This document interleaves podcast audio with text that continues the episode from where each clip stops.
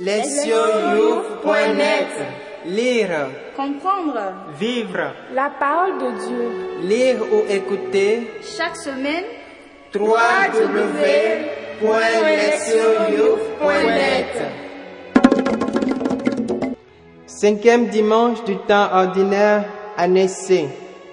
Priez. Psaume 137, versets 1 à 5, 7 à 8. De tout mon cœur, Seigneur, je te rends grâce. Tu as entendu les paroles de ma bouche. Je te chante en présence des anges. Vers ton temple sacré, je me prosterne. Je rends grâce à ton nom pour ton amour et ta vérité, car tu élèves au-dessus de tout ton nom et ta parole. Le jour où tu répondis à mon appel, tu fis grandir en mon âme la force. Tous les rois de la terre te rendent grâce quand ils entendent les paroles de ta bouche. Ils chantent les chemins du Seigneur, quelle est grande la gloire du Seigneur. Ta droite me rend vainqueur. Le Seigneur fait pour tout pour moi. Seigneur éternel est ton amour. N'arrête pas l'œuvre de tes mains. Lire la parole. Première lecture. Isaïe 6, 1 à 2, 3 à 8. L'année de la mort du roi Osias, je vis le Seigneur qui siégeait sur un trône très élevé. Les pans de son manteau remplissaient le temple. Des séraphins se tenaient au-dessus de lui. Ils se criaient l'un à l'autre. Saint, Saint, Saint le Seigneur de l'univers. Toute la terre est remplie de sa gloire. Les pivots des portes se mirent à trembler à la voix de celui qui criait. Et le temple se remplissait de fumeux. Je dis alors, Malheur à moi, je suis perdu, car je suis un homme aux lèvres impures. J'habite au milieu d'un peuple aux lèvres impures, et mes yeux ont vu le roi, le Seigneur de l'univers. Loin des séraphins vola vers moi, tenant un charbon brûlant qu'il avait pris avec des pinces sur l'autel. Il approcha de ma bouche et dit, et dit, Ceci a touché tes lèvres, et maintenant ta faute est enlevée, ton péché est pardonné. J'entendis alors la voix du Seigneur qui disait, Qui enverrai-je Qui sera notre messager? Et j'ai répondu, Me voici, envoie-moi. Deuxième lecture. 1 Corinthiens chapitre 15, les onze premiers versets. Frères, je vous rappelle la bonne nouvelle que je vous ai annoncée. Cet évangile, vous l'avez reçu. C'est en lui que vous tenez bon. C'est par lui que vous serez sauvés si vous le gardez tel que je vous l'ai annoncé. Autrement, c'est pour rien que vous êtes devenus croyants. Avant tout, je vous ai transmis ceci que j'ai moi-même reçu. Le Christ est mort pour nos péchés, conformément aux Écritures, et il fut mis au tombeau. Il est ressuscité le troisième jour, conformément aux Écritures. Il est apparu à Pierre, puis aux douze. Ensuite, il est apparu à plus de 500 frères à la fois. La plupart sont encore vivants et quelques-uns sont endormis dans la mort. Ensuite, il est apparu à Jacques, puis à tous les apôtres. Et en tout dernier lieu, il est même apparu à l'avorton que je suis. Car moi, je suis le plus petit des apôtres je ne suis pas digne d'être appelé apôtre, puisque j'ai persécuté l'Église de Dieu. Mais ce que je suis, Je le suis par la grâce de Dieu et sa grâce venant en moi n'a pas été stérile. Je me suis donné de la peine plus que tous les apôtres. À vrai dire, ce n'est pas moi, c'est la grâce de Dieu avec moi. Bref, qu'il s'agisse de moi ou des autres, voilà ce que nous proclamons, voilà ce que vous croyez. Évangile de Jésus-Christ selon Saint Luc, chapitre 5, du verset 1 à 11. En ce temps-là, la foule se pressait autour de Jésus pour écouter la parole de Dieu. Tandis qu'il se tenait au bord du lac de Génézareth, il vit deux bacs qui se trouvaient au bord du lac. Les pêcheurs en étaient descendus et lavaient leurs filets.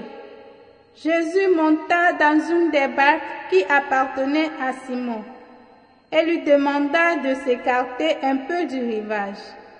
Puis il s'assit et de la barque il enseignait les foules. Quand il eut fini de parler, il dit à Simon, Avance au large et jetez vos filets pour la pêche.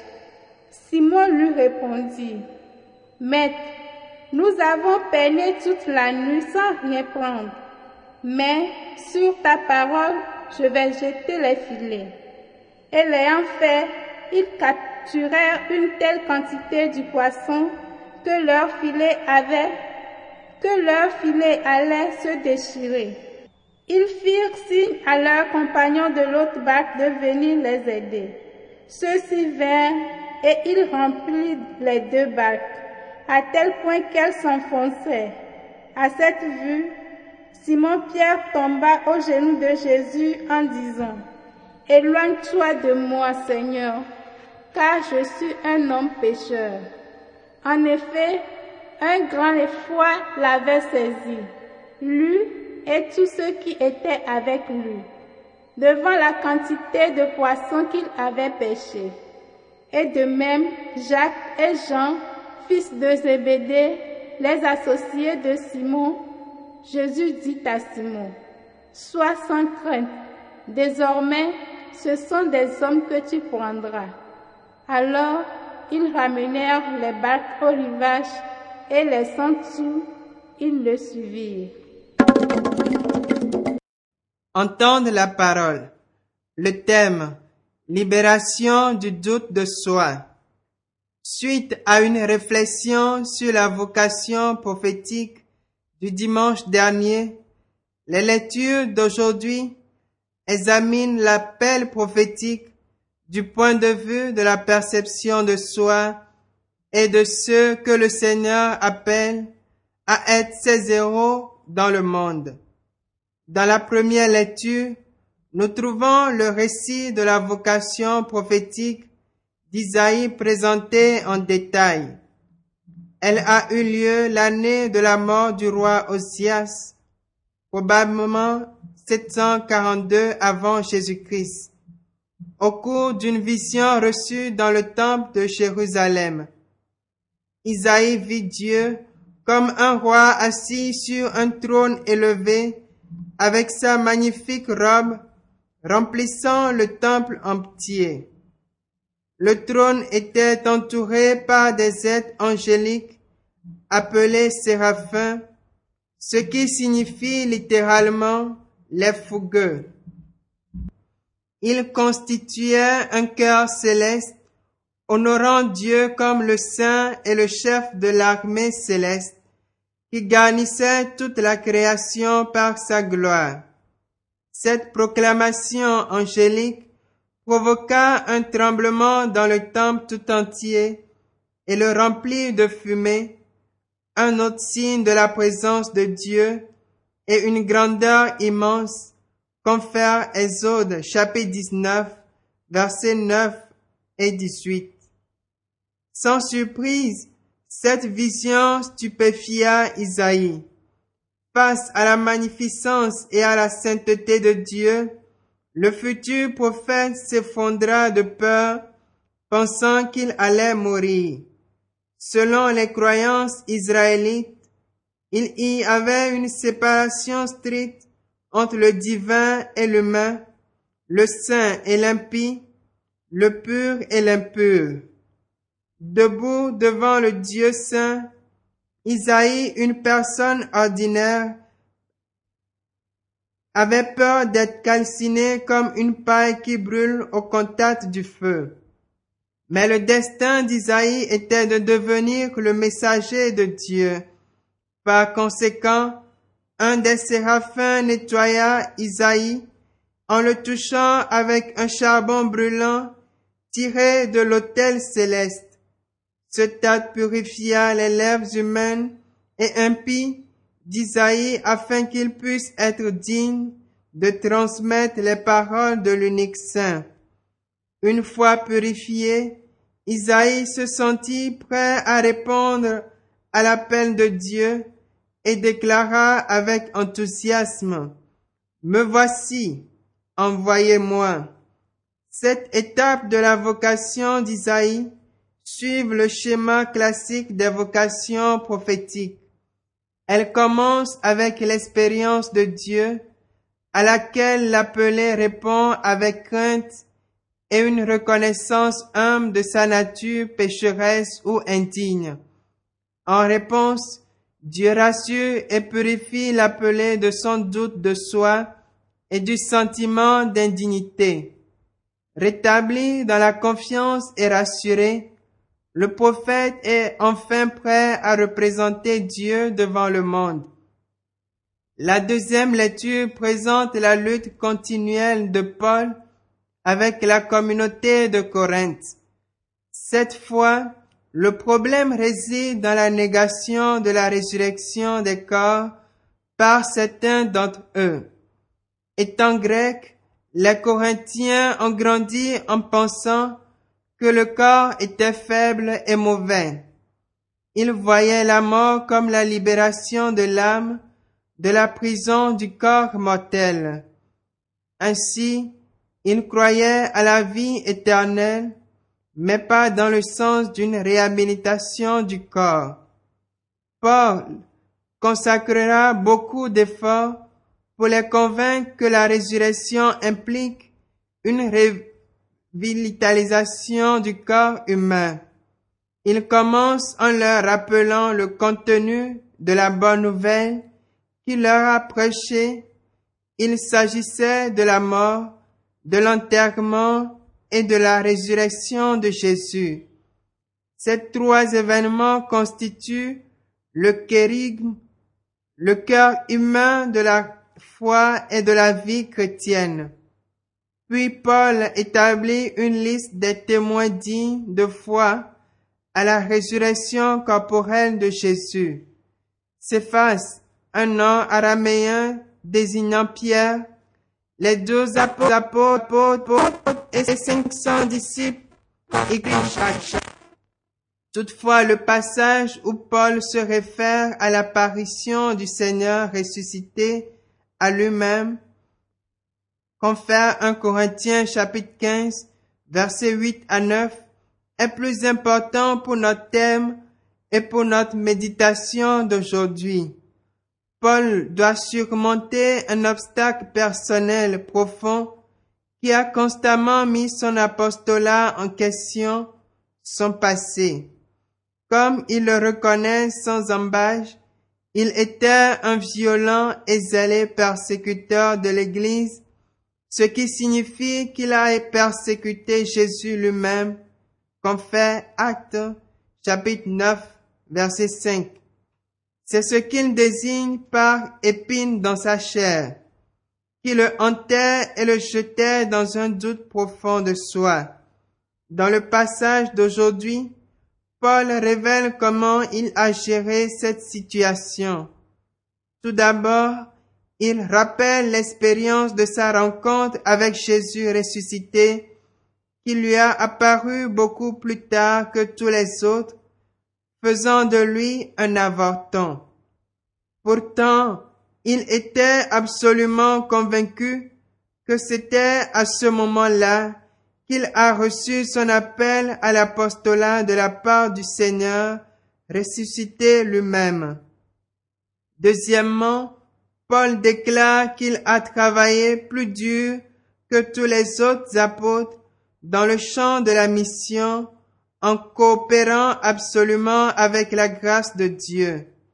Paul a combattu son doute de soi et peut-être même sa culpabilité en s'appuyant sur son expérience personnelle avec Jésus et son dévouement absolu et sans faille à sa mission.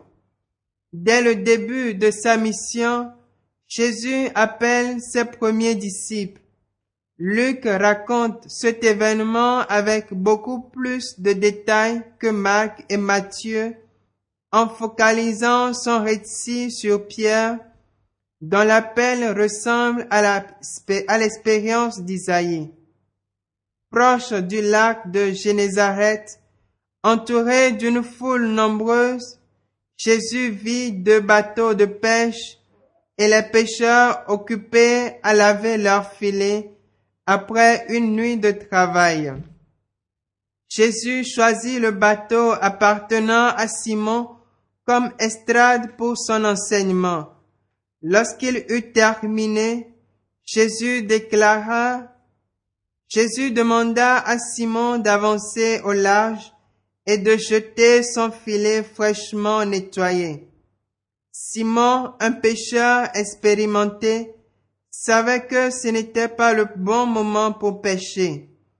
Toutefois, il avait beaucoup de confiance et du respect pour Jésus afin d'obéir à son commandement.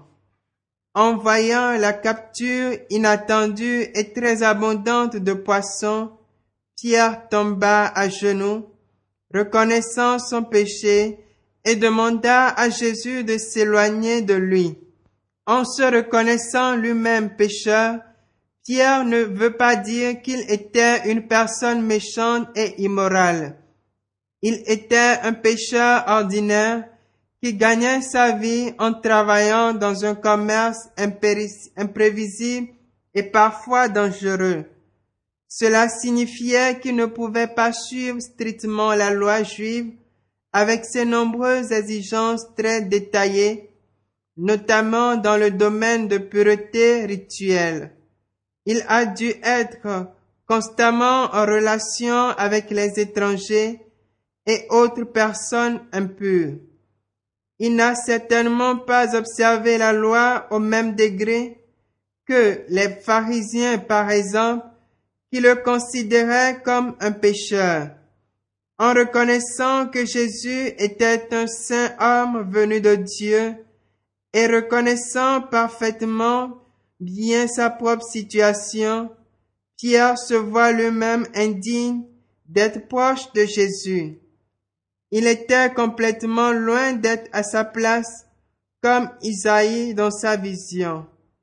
Jésus a rassuré Pierre, tout d'abord en lui disant de ne pas avoir peur et puis en lui confiant une nouvelle mission prêcher des personnes.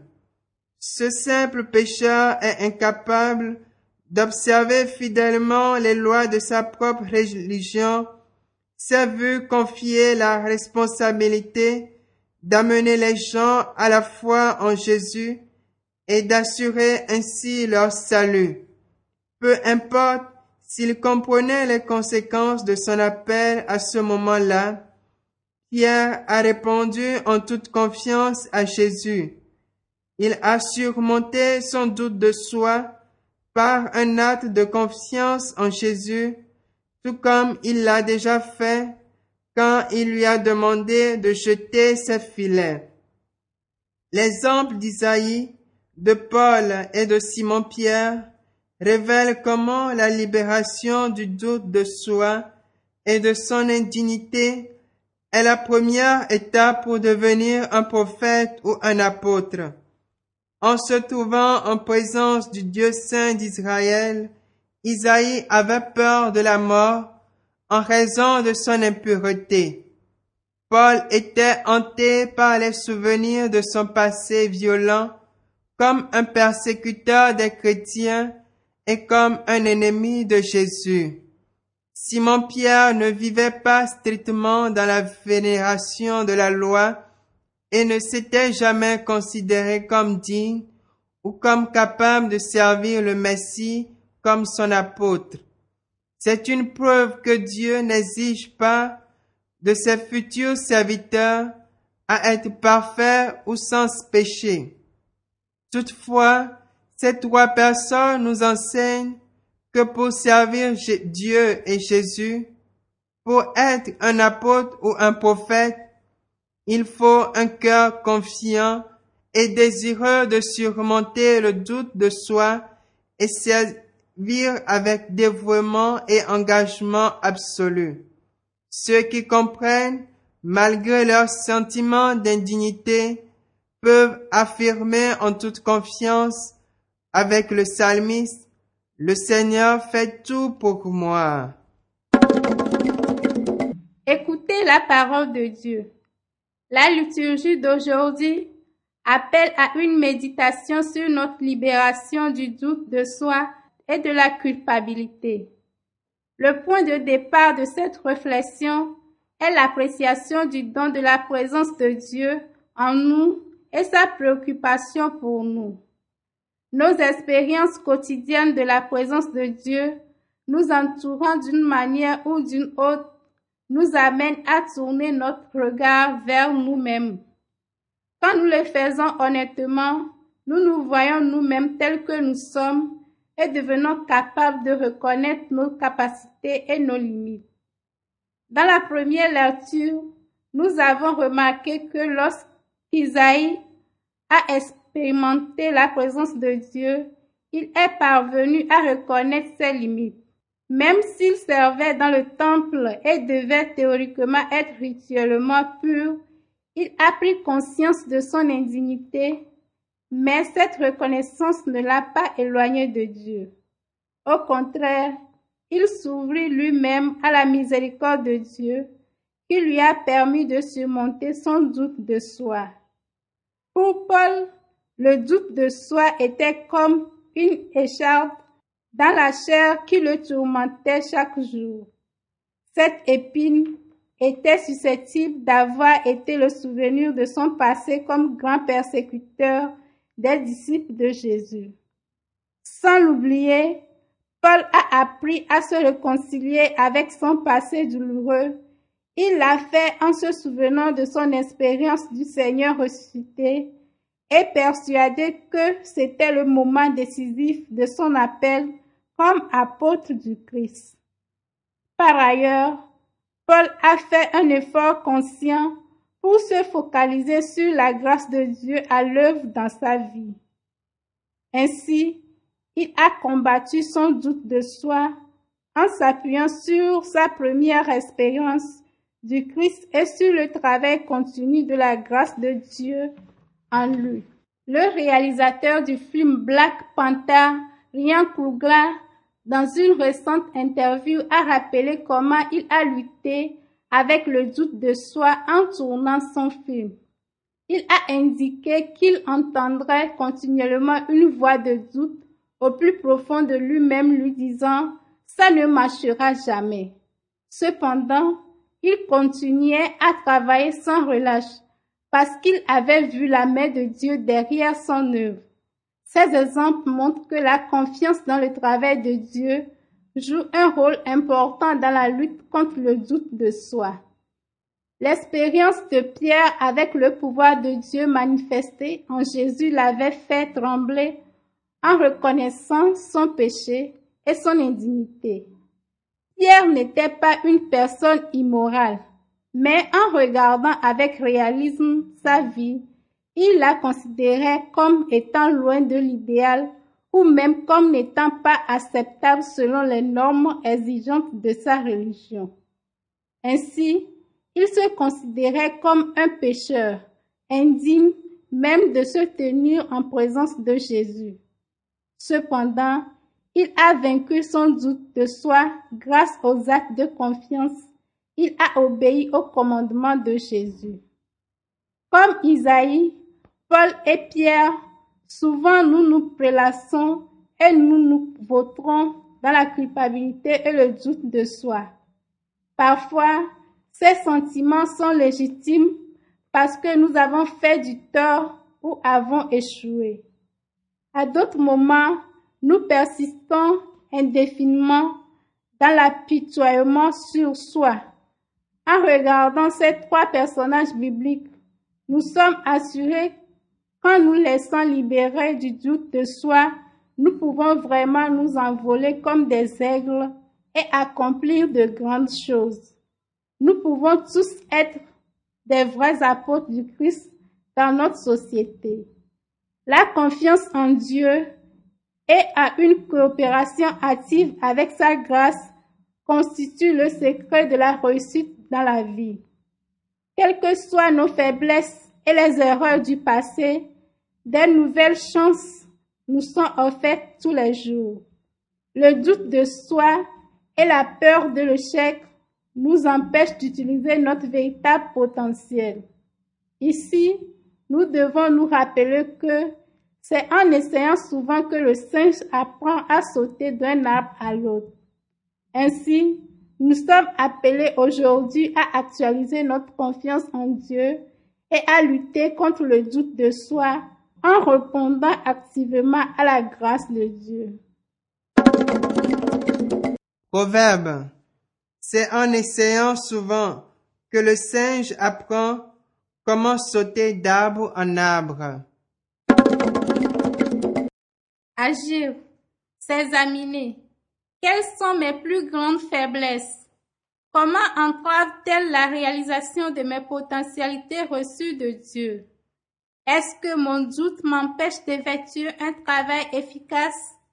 Est-ce que je l'utilise comme une excuse pour ne pas étudier ou travailler efficacement et constamment? Répondre à Dieu.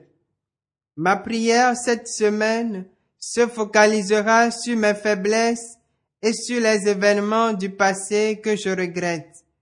Je prierai pour le pardon et la grâce de la confiance dans la présence miséricordieuse et régénératrice de Dieu. Répondre à notre monde. Au cours de cette semaine, je compte tendre la main à ceux qui sont considérés comme des échecs et exclus dans mon environnement personnel. LGBTQ, toxicomanes, malades du VIH-Sida, etc. Je leur offrirai une certaine assurance visant à les aider à surmonter le doute de soi. Comme groupe, lors de notre rencontre de prière, nous prierons pour la libération de la culpabilité et du doute de chacun de nos membres et ensuite nous discuterons sur les façons de nous aider les uns les autres à surmonter ces sentiments et attitudes négatifs. Priez. Dieu Tout-Puissant, nous te remercions pour le don de ta parole pour nous en ce jour. Accorde-nous de pouvoir apprendre à passer outre les obstacles de notre doute, de soi et de notre culpabilité qui diminue notre confiance. Nous prions aussi pour ceux qui ont perdu confiance en eux-mêmes et en toi. Seigneur, sois proche d'eux et rends-les proches de toi. Nous te le demandons par le Christ notre Seigneur. Amen. Lesioyou.net Lire, Comprendre Vivre. la parole de Dieu. lire ou écouter Chaque semaine, www.lesioyou.net